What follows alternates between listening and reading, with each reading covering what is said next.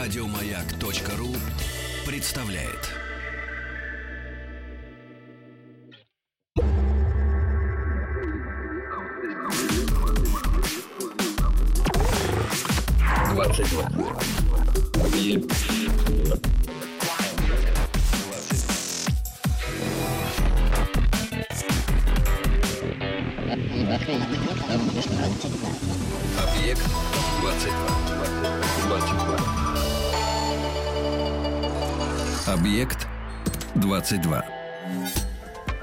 Сегодня почему-то с самого утра вертятся в голове известнейшие строки о том, что Запад есть Запад, Восток есть Восток, и вместе им не сойтись. Ну, в общем, какой-то киплинг э, один сплошной. Понятно, что в этом произведении всем хорошо известно много разнообразных поворотов, но э, есть предложение сильно в них не вдаваться, а просто обратить внимание уж либо на Запад, либо на Восток. Это, кстати, с какой э, стороны смотреть, да, где у нас та точка, от которой мы будем вести взгляд, вот этот луч наш прекрасный, э, источаемый глазами. Это «Объект-22», я Евгений Стаховский, и здесь уже Алексей Александрович Маслов, доктор исторических наук, руководитель школы востоковедения Высшей школы экономики. Алексей Александрович, здравствуйте. Здравствуйте. Да, спасибо, что нашли на меня время в очередной раз. Очень рад вас видеть. А, тем более, что, в общем, среди Запада и Востока, поскольку мы говорим о школе востоковедения, понятно, что а, куда-то в сторону Китая мне хочется сегодня посмотреть. По одной довольно, как мне кажется, поверхностной, может быть, неочевидной причине. А, Я тут на беду свою э, принял участие в, одной, э, в одном интеллектуальном состязании, и мне, среди прочего, достался вопрос, касающийся Великой Китайской стены. Ну, понятно, все мы знаем Великую Китайскую стену, с ней связано много и мифов, там, начиная от того, что ее видно из космоса, хотя вроде как это не является правдой, и заканчивая вечными вот этими расхождениями, э, сколько она километров в длину, сколько тысяч километров она в длину, были одни данные, другие. Сегодня, казалось бы, 21 век, уже все можно было измерить сто раз, но об этом отдельно тоже а, поговорим. И эм, вопрос, в общем, сводился к тому, а зачем вообще Великая Китайская стена? Ну, понятно, прекрасная. Зачем она вообще была построена? Почему, откуда, кому в голову вообще пришло все вот это дело? И я, понятное дело, потом пошел, как это обычно бывает, по знакомым. Интересно было выслушать точки зрения. И, конечно, я услышал самые разнообразные, ну вот что называется, бытовые версии. Одни говорили, что это от японцев, другие говорили, что это от монголов, третьи говорили, что нет, это значит какая-то европейская экспансия, Э, четвертые говорили, что вообще это Китай сам с собой там разбирался, и просто для красоты они начали это строить, поскольку народу много, камня много, что бы не построить стену такую прекрасную, на тот случай, если вдруг когда-нибудь случится какой-нибудь катаклизм, а у нас уже все готово. А Китай обнесем стеной, и все будут эм, счастливы. На поверку-то оказалось, что там все не так э, просто, и действительно мало кто знает, как выяснилось, да, с какого перепугу, выражаясь простым языком, все это дело вообще было в таком э, масштабном э, виде создано, где мы тут же отправляемся к, насколько я понимаю, теперь уже с чистой совестью к племенам ну, в русском языке как-то хунну принято их называть, хотя наверняка есть... э, китайское название да, Сюну, да. сюнну они их называют, да? Э, да, я э, как раз оттолкнусь от того, что вы сказали про Великую Китайскую стену. А, действительно, большинство таких официальных версий утверждает, что эта стена была построена для того, чтобы вот эти многочисленные племена Сюнну, потому что Хуну, сразу уточню, Сюну — это китайское название, Хуну — абсолютно справедливое название, это самоназвание тех племен, э, или как считается самоназвание, потому что здесь тоже много загадок, э, от которых Китай защищался. Вот эта вот теория, по сути дела, э, она упрощает ситуацию максимально. То есть есть Китай такой цивилизованный, э, мудрый, хороший. Это какое время? Давайте сейчас вот сразу как Значит, временные вот, рамки э. Это речь идет о втором веке до нашей эры. До нашей Да. А, И причем в кавычках, аптеки, почему в кавычках, я скажу сейчас. И при этом есть абсолютно варварские, необразованные, дикие, но при этом хорошо вооруженные племена вот этих сюнну, которые постоянно атакуют северные рубежи Китая. И э, Китай, чтобы защититься, строит эту стену. Вот это вы можете нач- на- э, найти в той или иной вариации практически во всех путеводителях, учебниках истории, что и китайских, что и европейских. Но тут же возникает, во-первых, несколько фактов, которые нам сегодня известны, которые, если не разрушают, то серьезно меняют эту теорию. Ну, первая теория, что в реальности никакого жесткого разделения этнического между, на, э, между Сюну и кита- китайцами не было. Потому что к тому времени еще сами все китайцы, вот эти ханьцы, которых мы сегодня знаем, не сформировались. Это, по сути дела, было постоянное слияние и разлияние самых разных племен – и не случайно сегодня высказывается э, мнение, что Сюну как отдельного народа просто не было в тот момент. Были разные племена, которые в китайских источниках уже позже стали обозначаться как Сюну. И к этому вернемся. Ну, то есть это, чтобы проводить какую-то простую параллель, аналогию, которая сразу возникает, ну, это, скажем, как мы говорим о истории Древней Руси, понятно, были Кривичи, Радимичи, там, не знаю, древляне, славяны и так далее, из которых потом э, силой всевозможных телодвижений, да, и преобразований постепенно стало складываться, например, и, там, и, ну, и Киевская Русь, в частности. Да, да абсолютно правильно. Но здесь и, то же самое. Здесь племя. то же самое э, и второй вопрос, который здесь всегда вызывает сомнения. Э, вот всегда представляешь, что есть стена, Великая Китайская стена, которая, как она сейчас показана, видна на картинках, такая высокая, со сторожевыми башнями, даже с, с маленькими городками внутри стены, э, и преодолеть ее невозможно. Это все хорошо, но только мало кто знает, э, что эта стена, вот ту, которую мы сегодня видим, это вообще новодел. Она построена, причем новодел совсем новодел. То есть она была построена в 80-е годы 20 века. И в основном для... Да, именно... То есть, подождите. Да, вот да, да. Надысь. Надысь. Практически. Надысь, и причем достраивается.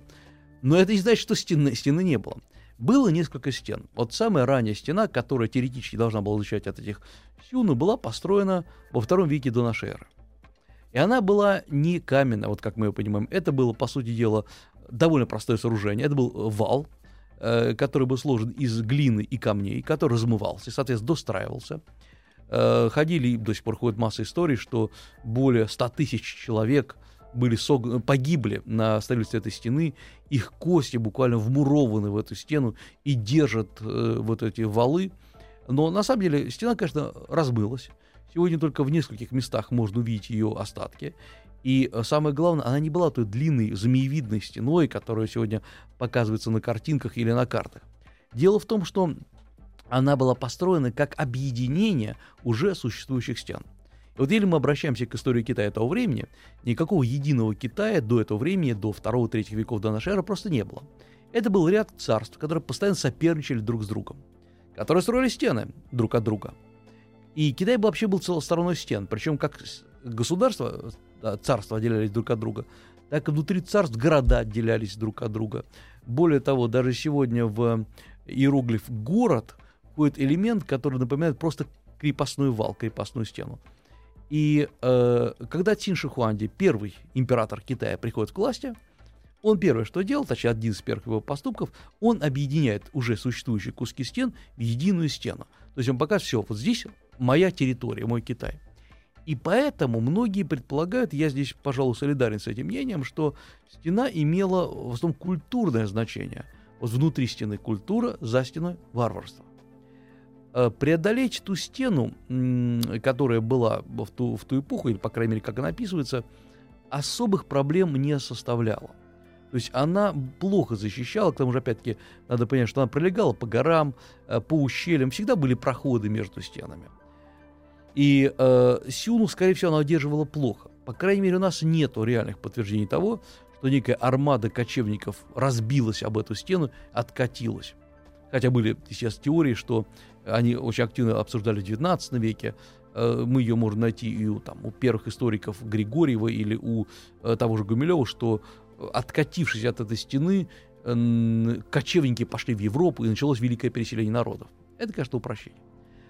Большая стена, вот каменная, как мы ее понимаем, она была построена позже, значит, в 14-15 веках и э, пролегала та, по тому же маршруту, где сегодня пролегает вот этот новодел она серьезно разрушилась. Но ее остатки хорошо видны. Некоторые из них, из этих остатков просто уходят в море, и э, туда не возят туристов. Есть масса разрушенных кусков стены, очень интересных, таких аутентичных. Но э, когда стало понятно, что стена это то, что знают о Китае, э, правительство решило построить, достроить ее, сделать относительно безопасной, потому что попробуйте походить по развалинам старых стен, вы просто там разобьетесь. И сегодня стена, конечно же, это гигантское доходное сооружение, Потому ну, туристическая в первую очередь, это, да? это прежде всего туристическая, потому что там и фуникулер туда идет, и сни, а в, вниз вы можете спуститься, в том числе по специальному желобу на такого, до таких санях, там 5 минут ужаса, и вы э, внизу. Э, поэтому э, да, за все за это берутся какие-то деньги, поэтому, конечно же, это огромная э, индустрия. Но есть еще одна вещь, которая обращает себя внимание. Марко Поло, который, как утверждается, побывал в Китае, описывает очень много китайских вещей, описывает достаточно точно. Но он не описывает Великую Стену. И это, это 12-13 века. И вот это как раз говорит, что в тот момент э, стена не была символом Китая. Стены не было, или она была разрушена. То есть она не являлась вот этим вот метафизическим таким вот символом отделения культуры от некультуры. И вот это как раз говорит нам о том, что прежде всего стена Китая была важна. Вот Китай начал сам, сам осознавать себя, вот сам идентифицировать в тот момент, когда некая группа людей отделила себя от всех остальных стеной. И вот эти все остальные, абсолютно разные по этническому происхождению, э, которые китайцы в данном случае назвали северными варварами, большая часть из них называлась как раз сюну или хунну. Э, и до сих пор великая загадка – кто они были этнически. Есть китайский подход. Китайский подход очень простой, как всегда, и очень такой имперский. Он говорит о том, что приблизительно в 18 веке до нашей эры э, пала послед... Э, первая китайская династия Ся. Она раскололась. Часть народу убежала на север и стала потом считаться вот этими сюннами. Э, они поругались с местным населением и начали их атаковать. То есть в любом случае Сюн это выходцы из Китая, это китайцы. И в данном случае э, Китаю как-то это спокойнее. Почему? Потому что э, Сюнну не просто были дикими варварами-кочевниками. Сюнну вообще-то создали в V-VI веках свои государства, которые формально находились на территории современного Китая. И то есть э, китайцам было бы обидно осознавать, что какие-то варвары, причем это государство не какие-то маленькие города, это практически половина Китая, половина Северного Китая была под их влиянием. И китайцы, в данном случае, или мы считаем, что Сюн это есть китайцы, выходцы из Китая, ну это как бы внутренние разборки самих китайцев. Другая теория говорит, да, почему отсюда, откуда вообще все эти проблемы? Мы не знаем, какой язык был у Сюну, то есть мы не можем найти этническую принадлежность. Мы э, не знаем, не сохранилось, по крайней мере, нет никаких реальных остатков письменности Сюну. И многие предполагают, что там была исчезла. Была и была специально уничтожена китайцами, чтобы вот совсем вычеркнуть их из истории. Э, но э, пока ни одного письменного знака от Сюну нам не сохранилось. А откуда сохранилось в таком случае? Только Китай. Вообще победили на этом пространстве те, кто имели свою письменность. Э, было, прежде всего, китайская письменность, иероглифическая, и была там тангутская, например, письменность. То есть вообще побеждает тот, кто записывает историю. Это всем надо понимать. Это правда, да. Поскольку м- записывали историю те, кто умели писать, китайцы, они, соответственно, всех остальных называли варварами. Если бы Сюну бы писали свою историю, то китайцы были бы маленьким этническим, этнической группой, поверженной там где-нибудь в боях. А, другое предположение было, например, что э, Сюну — это енисейцы. И э, язык енисейский, который в просто остатки языка сохранились, но э, никто на нем практически, ну, то есть как живой язык он не существует, полубертвый язык считается.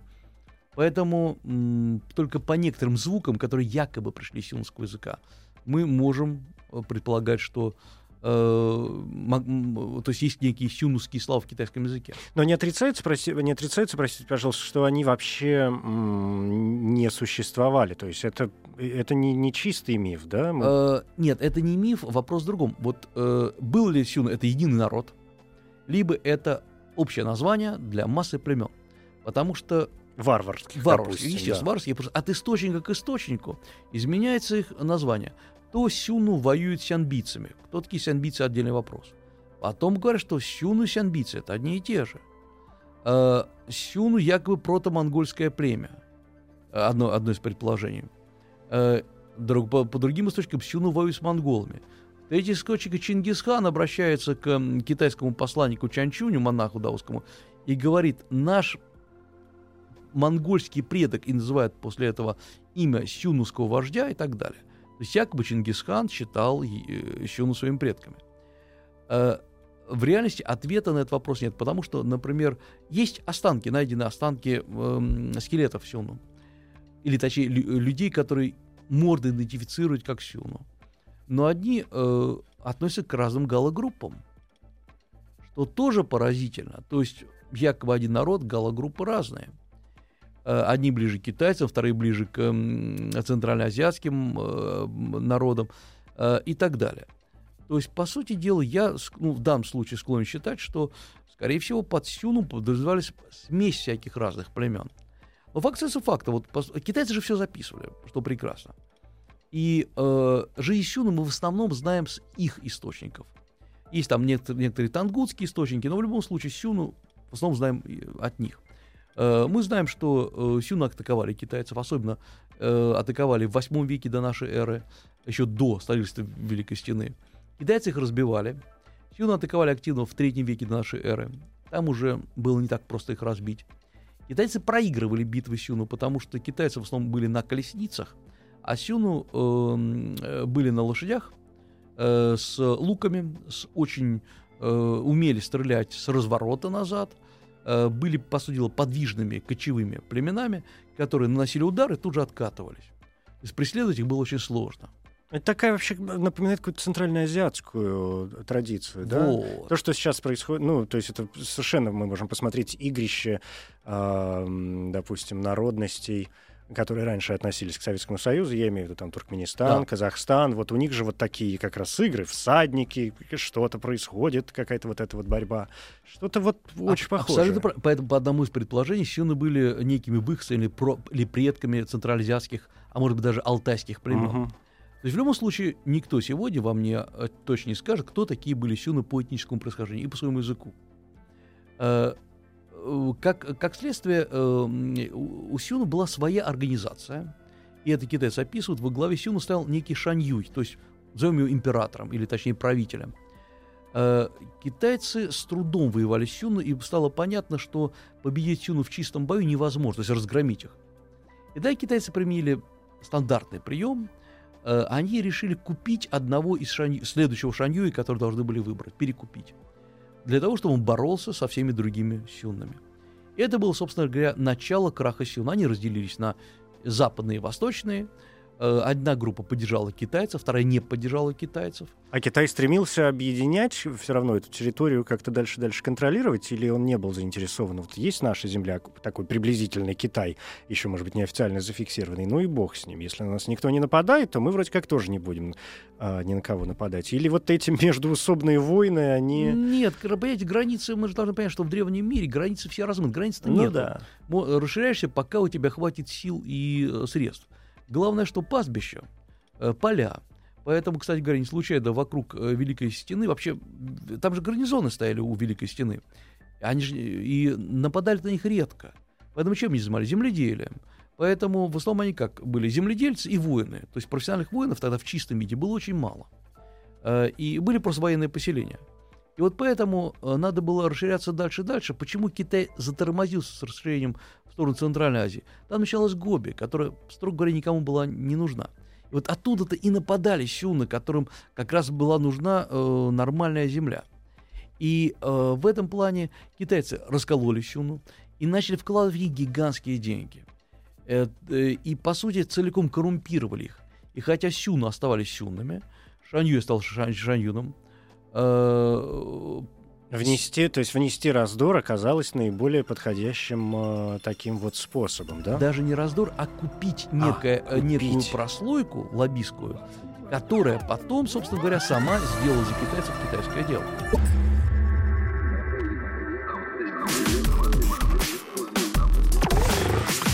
Двадцать два.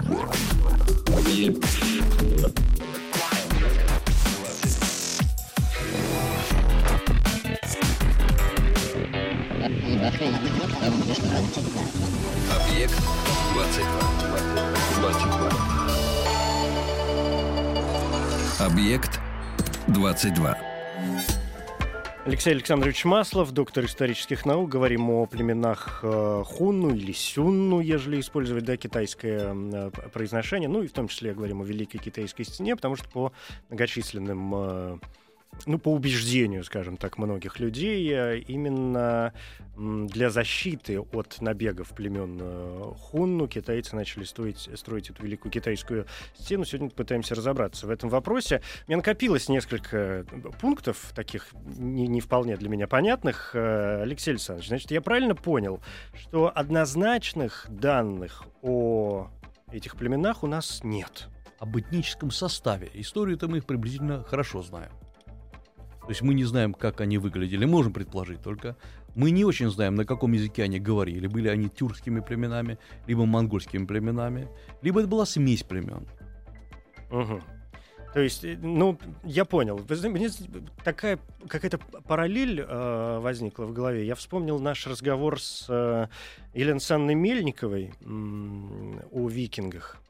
Она все знает об этом деле.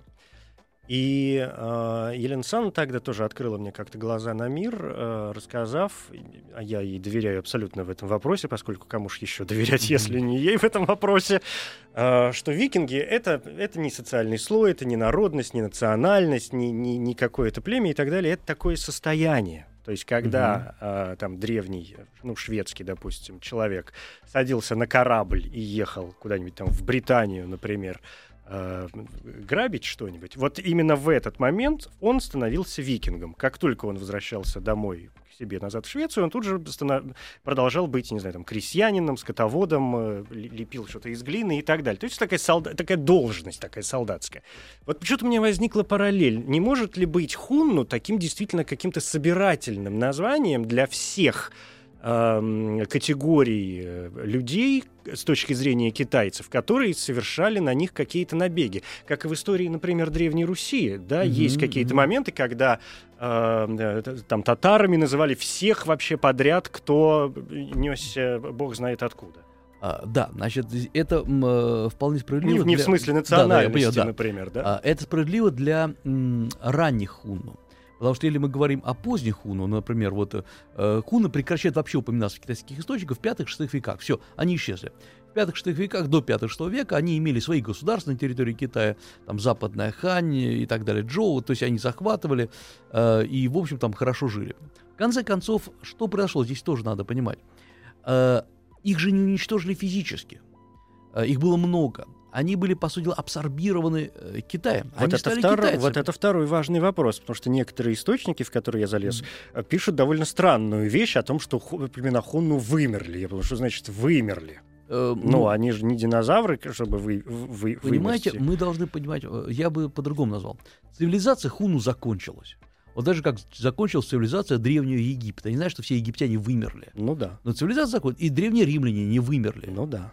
Э, что произошло? Вот э, первый перелом, э, когда начинается? Второй век нашей эры, вот как мы уже с вами говорили, приблизительно в первом веке нашей эры китайцы создали разлом среди хунну или сюну, а во втором веке оставшиеся враждебные Китаю сюну были разгромлены не китайцами, а еще одним племенем сянбийцев, которые на самом деле были в тот момент союзниками китайцев. И это был страшный разгром, насколько можем понимать, э, все сюну раскололись на три, на четыре больших э, партии, на четыре больших линии. Одна из них присоединилась к Китаю, вторая там осталась на местах, а третья, самая, пожалуй, важная для нас, она решила двинуться на запад. И вот э, это был очень долгий, грубо говоря, поход. А запад куда? В сторону Монголии, в смысле какой-то современный? Или, конечная или, или точ... совсем нет, на запад? Нет, конечная точка стала э, Волга, низовье Днепра. Угу. Который вот на этом долгом протяжении хунну или сюну превращается в гуннов, в конце концов. Да, и остатки их, ну вот этих вот переселений, это гигантское было переселение. Э, естественно, происходила метисация, то есть это не то, что одни и те же вышли, одни и те же пришли туда. Ну, понятно. Э, мы По их... пути собрали все, что смогли собрать. Абсолютно правильно. В э, таком генетическом смысле. Да. И остатки их, например, сегодня находят даже на Кавказе. Эм, кто-то говорит, что это вообще Э, возможно, э, аланы каким-то образом с этим связаны.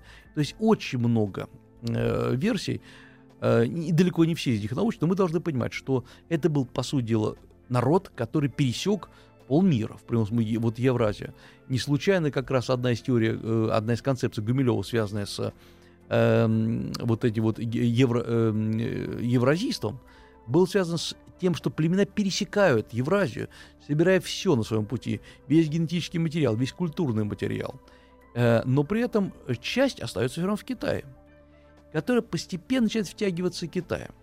И вот здесь надо понимать тоже э, одну вещь, которая не всегда у нас в голове укладывается. Мы сегодня мыслим относительно устойчивыми этническими группами, категории устойчивой этнической группы. Китайцы, вот там вот есть такие китайцы. Есть русские, которые, ну, это люди, которые говорят на русском языке. Вот совсем я упрощенно говорю, хотя э, ученые, конечно, со мной могут поспорить. В древнем мире и в средневековье нету никакой устойчивости.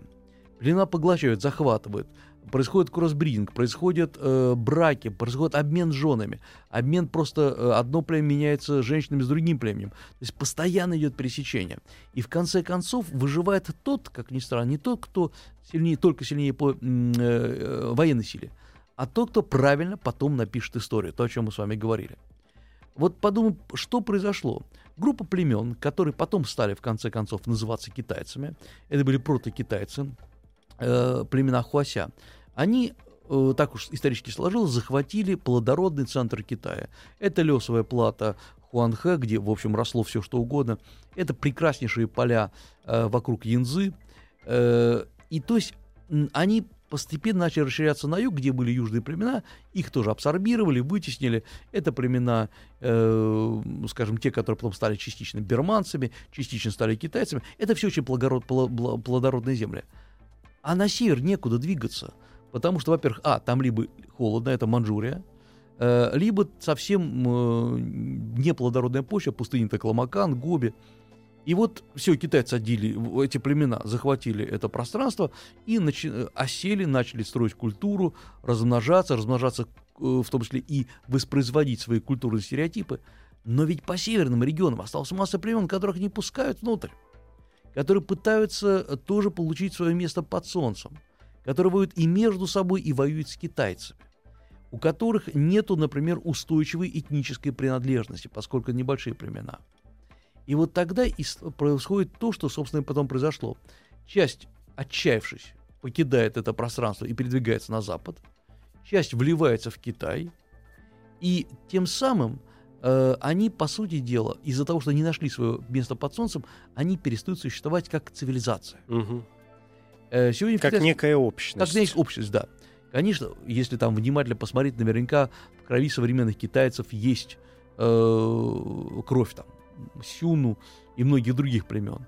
Потому что масса племен, которые жили по этим регионам, это Дайеджи, Табагачи, были странные э, жуны, которые назывались э, рыжими дьяволами, то есть они были явно не, э, то есть рыжего цвета. Э, у, почему они, судя по описанию, были огненно-рыжие, хотя это, опять-таки, может быть китайское преувеличение. То есть жили люди самой разной этнической э, принадлежности.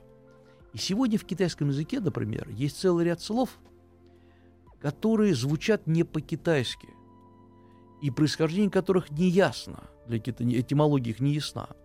И записываются они очень странными иероглифами. Ведь китайские иероглифы, это же понятно, это э, идеограммы, пиктограммы, то есть они э, в основе своей имеют какой-то, ну, или совсем проще говорить, образ. Есть иероглифы, которые записываются просто непонятно как. Вот мы знаем, что они так пишутся, просто надо запомнить. Э, например, там, это понятно, что не расскажешь на радио, да. но иероглиф там какое-нибудь стекло, боли. Почему он так называется? Почему стекло? Вот этимология слова непонятна. Есть э, некоторые этимологии, которые можем проследить в китайском языке, слова непонятного происхождения, то есть не китайского происхождения. То есть всем известный город Харбин. Э, он по-китайски звучит как Харбин. Это абсолютно не китайское слово, не китайский строй. Это, скорее всего, от манжуров пошло. Даже как э, там города Чичикар, Цицикар или Манчжули, Манчжурия.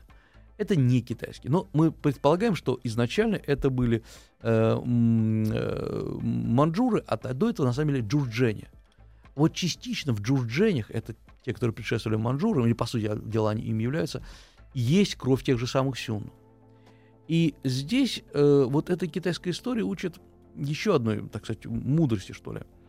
Э, главное для выживания этноса, вот азиатского этноса, это устойчивость эм, экономического развития, конечно. Потому что в неплодородных местах сюны не смогли создать нормальной экономики. Они жили в основном за счет дани. А, причем дани собирали со всех, причем так, ну, кто, кто чем дает. А, например, племена вдоль Енисея, там, скажем, на э, вот вокруг Енисея, вокруг Амура, сдавали им в основном дань шкурами. Отлично. Кто-то сдавал, скажем, целый ряд оседлых э, племен сдавал им дань э, зерном. Они с этого и питались. А когда им не хватало, они нападали. При этом Сюну сумели построить, еще раз говорю, свою империю, но у которой экономика империи была не столь мощна.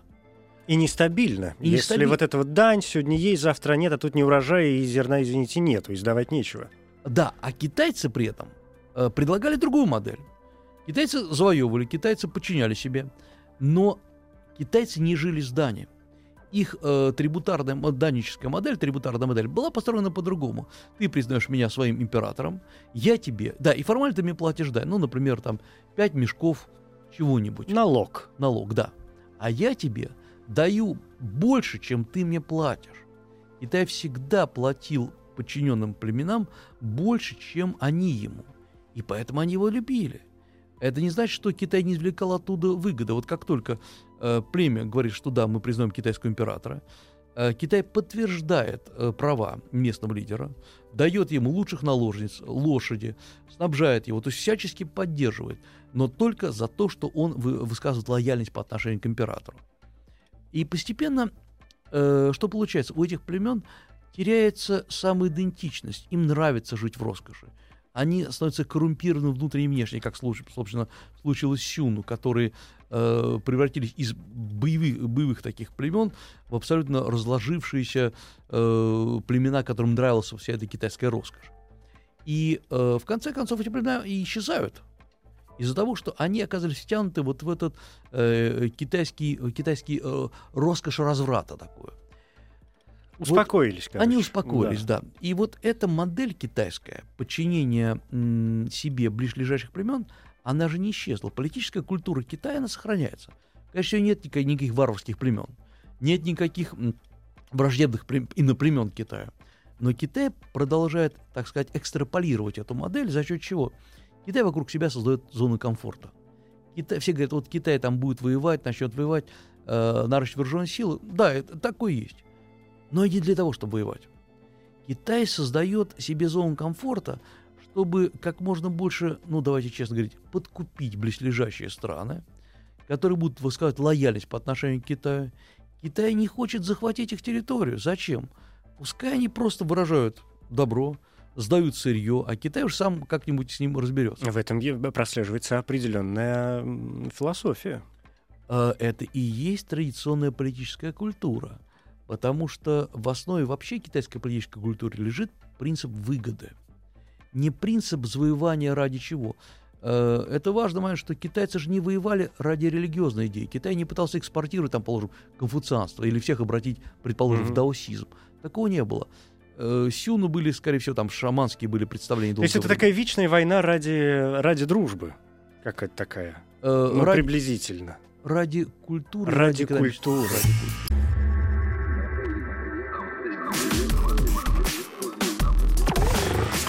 Объект 22.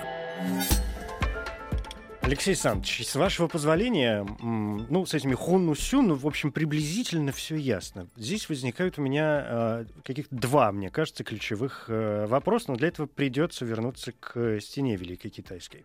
Значит, правильно ли я понял, что Великая Китайская стена, то, что мы сегодня называем Великой Китайской э, стеной, строилась не как нечто целое, а образовалась как эм, соединение частей различных защитных сооружений? Да, безусловно так, и она строилась э, в течение как минимум э, трех-четырех веков, пока она не была объединена. Причем что- каждый строил свое. Ну вот когда были эти разрозненные, что ну, Да. разрозненные княжества, да, выражаясь царство, русским да. языком, Да, царства. они бы- это каждый были- строил свою стенку в качестве защиты. Да, и Циншихуанди, собственно говоря, во втором веке до нашей эры объединяет их, причем это объединение э, было видно на плане, то есть, например, стена идет не как целиковая такая вот, Мгм. как я уже говорил, змейка, а вдруг от нее внутрь идет от стены еще стена, это как бы остатки вот этих старых разделительных полос. И, судя по всему, э, вот когда мы говорим, что стена строилась от варваров, и это не совсем так. Вот есть несколько предположений. Первое, стена от варваров. Самое простое, самое очевидное, но это все разбивается, как только вы побываете на месте этих э, древних валов, понимаете, что обойти их можно. Второе, это стена как пространство культуры. Вот это похоже на правду, потому что китаец, даже не китаец, а Китай называют, Китай это страна стен. Там вот кругом, если вы приедете в старые э, районы Китая, Сегодня там, скажем, Пекин уже серьезно разрушен, но даже посмотрите остатки старого Пекина, там кругом стеночки. Каждый дом отделен стеной. Потому что это мое пространство. Понятие внешнего и внутреннего в Китае — это пространство символическое. То это традиция. Такая, это традиция, да. да. А, это вторая часть, второе предположение. Третье — это то, что стена э, была построена от защиты, как защита от надвигающихся песков. Угу. И если мы посмотрим, где в древности шла большая часть стены, э, она шла не по горам, как вот сегодня ее показывают, она шла туда, ближе к Гоби, и даже заходила на территорию, скажем, современного Казахстана. То есть это была стена, которая отделяла, вот то, что сохраняла э, культурный слой почвы, гумус. Э, это, и причем это довольно серьезно обсуждается теория. Но самое главное, еще теория, теория так называемого демографического оттока людей надо было чем-то занять. Вот что сделал Син Шихуанди? Он, по сути дела, подавил воинов Китая. Он все, он раздавил, э, установил свою власть, и надо было чем-то занять население. И вот население было брошено на строительство этих, этой стены.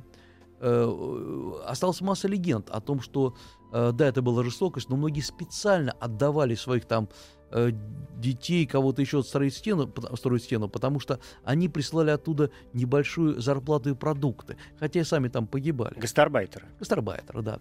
И вот этой стены, вот этой ужасной стены, про которую много рассказывают, ее нету. И вот отсюда же возникает главный вопрос, а зачем надо было делать новую стену в 14-15 веках? От кого защищаться-то, строго говоря? Китай в ту пору уже вышел за пределы стены. Э, стена сегодня, вот ту, которую... Ну, 14 век — это монголы. Это, это постмонгол, это uh-huh. династия Мин. Это как раз когда монголов разгромили, точнее, они там были разгромлены частично, э, бежали, и э, осталась последняя китайская династия Мин, 1368 год, 1644. После них уже приходят манжуры. И э, главный был вопрос, зачем? Потому что у китайцев не было серьезных по-настоящему соперников вот за стеной. И вот считается, что как раз тогда Минская стена – это и есть воспроизведение культурной традиции. Стена, вот сегодня современная стена, проходит от Пекина э, где-то в 70-100 километрах, в зависимости от участков. То есть она близко находится к Пекину. И, э, казалось бы, э, можно было построить стену подальше, чтобы защищаться от кого-то. Но этого не было сделано. Символ? Это символ. И если мы посмотрим, как описывается вообще стена в 15-16 веках, что записывается? Прогулки по ночной стене под факелы – вот люди берут, это, э, так сказать, китайские интеллектуалы берут эти факелы, идут на стену, у них там пикник вечером, они гуляют по стене. На самом деле стена, на нее по ней сложно гулять, она очень такая сильно неровная. Они сочиняют стихи про поле, которое там слева, про красоты, которые справа. Вспоминают, как здесь где-то проходили войны, как здесь проливалась кровь, как выжигались целые поля. Это такая романтика прошлых сражений. Или, например, есть целые поэмы, слагаемые о том, как стена уходит в воду, под воду действительно частично была затоплена. И это символ того, как китайская культура вот так же исчезает где-то в воде. Это потрясающе красивые строки. И стена действительно хороша очень весной. И вот поэтому, когда воспроизвели, ну, по сути дела, на остатках старой стены построили вот ныне существующую, а, они воспроизвели китайцы. И вот этот символ – не случайно Мао Цзэдун, зайдя на стену, он же там пустил ее, написал, что тот, ну, перевод так, тот не, тот не китайский герой, кто не зашел на китайскую стену. Мекка такая своеобразная. Да. И что делают современные китайцы? Вот они, они заходят на эту стену, фотографируются, звонят по телефону, сообщают, что вот он стоит на стене. И с этого момента стал китайцем. И с этого момента стал настоящим героем. Он получает там грамоту за 5 юаней, что он был на стене, спускается и едет домой. Вот в этом символ. В этом символ. Ну, я понял, это кигельсийский, это ВДНХ такое. Э, Своеобразное. это- это Все, прогулочное, Да, да, прогулочное да, да. место, с еще и красивое, интересное, еще и громадное, вызывающее э, и удивление, в общем, и сегодняшнего современного человека, Да. который, казалось бы, привык уже ко всему на свете, но, конечно, она производит впечатление. У нас ровно минута, у меня один вопрос. Почему тогда именно с Хунну некоторые товарищи связывают э, э, строительство Великой Китайской стены, А, если там были еще другие какие-то ты племена, просто- названия которых мы тоже знаем? Хуну стали просто символом вот этого северных варваров, которые нападали на Китай в китайской традиции, поэтому с ними связывают. Мгм. На самом деле их было много этих э, племен, многие нападали, но хун это единственное, кто сумели создать большие крупные государства на территории современного Китая. И то есть, по сути, никакого отношения к Китайской стене они Скорее не всего, имеют. они не, по крайней мере, к той, которую еще мы видим, точно они не имеют. Это сегодня просто большой аттракцион. Ну, так вот, от- ну, опять же, это раскладывает историю по полкам, а историю по полкам разложить, как известно, очень и очень трудно. Спасибо вам большое. Вы хоть как-то разобрались. Э, Я только что понял, что наш разговор надо было как, наверное, называть Великая Китайская стена, а не племена Хунну, да, или Сюну. Но, в Мгм. общем, разберемся там на месте. Тем более, что вы открыли мне сейчас дорогу еще к некоторым, может быть, будущим нашим встречам, на которые я надеюсь. Спасибо большое. Алексей Александрович Маслов, э, доктор исторических наук, руководитель в, э, школы востоковедения Высшей школы экономики. Говорили о э, племенах Хунну или Сюнну, это уж как кому больше нравится, ну и о Великой Китайской стене. Спасибо. Спасибо. Еще больше подкастов на радиомаяк.ру.